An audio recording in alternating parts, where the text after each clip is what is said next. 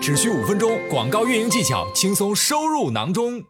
首先，我们看一下在哪里可以去找到这个指标啊？因为之前的时候有问一些卖家朋友说，你们有没有去用这个指标？他们说，哎，好像很少看到。那它这个指标的位置呢，是在我们广告的仪表盘里面，就是我们的广告仪表盘，你可能会看到里面一般都会有这个销售、销售额，对吧？广告花费 A cost。然后它一般会有四个指标。那如果说你把这个第四个点开之后，它有一个添加指标。那下面的这一些选项卡里面呢，就有我们四个关于品牌新买家的这四项指标。如果你在电脑前的话呢，也可以去看一下。那在什么样的条件下是可以去用这个品牌新买家的这个指标的呢？或者说这个指标有一些什么样的使用条件呢？首先，你必须是完成了品牌备案的卖家；其次，你需要在使用这个品牌推广广告。那满足这两个条件，你是可以在这个仪表盘里面去看到这几个指标的。那如果你是完成了这个品牌备案，但是你没有去使用品牌推广广告的话，你虽然会看到这个指标，但是里面是没有数据的，它是一个小杠，就是一个空白的一个部分。所以如果说你没有用 SB 的这个广告的话，它是没有办法去看到的。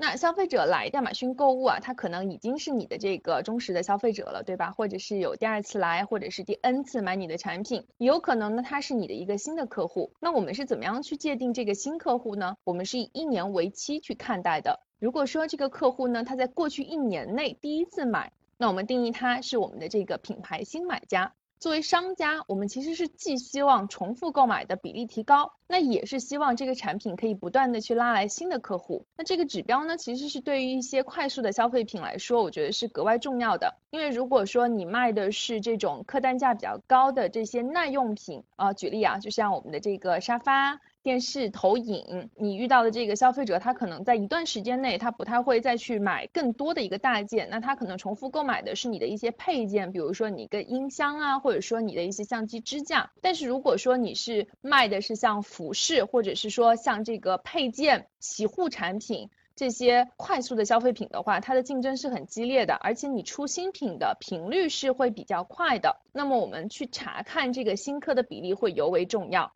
那在这个品牌新买家的指标里面，那我们在仪表盘可以看到这样几个品牌新买家的订单数量、品牌新买家的销售额、品牌新买家订单百分比以及我们的销售额的百分比。那它的后面呢都有一些非常具体的解释，是很好理解的。那它都是可以去帮助我们去了解品牌新客表现的。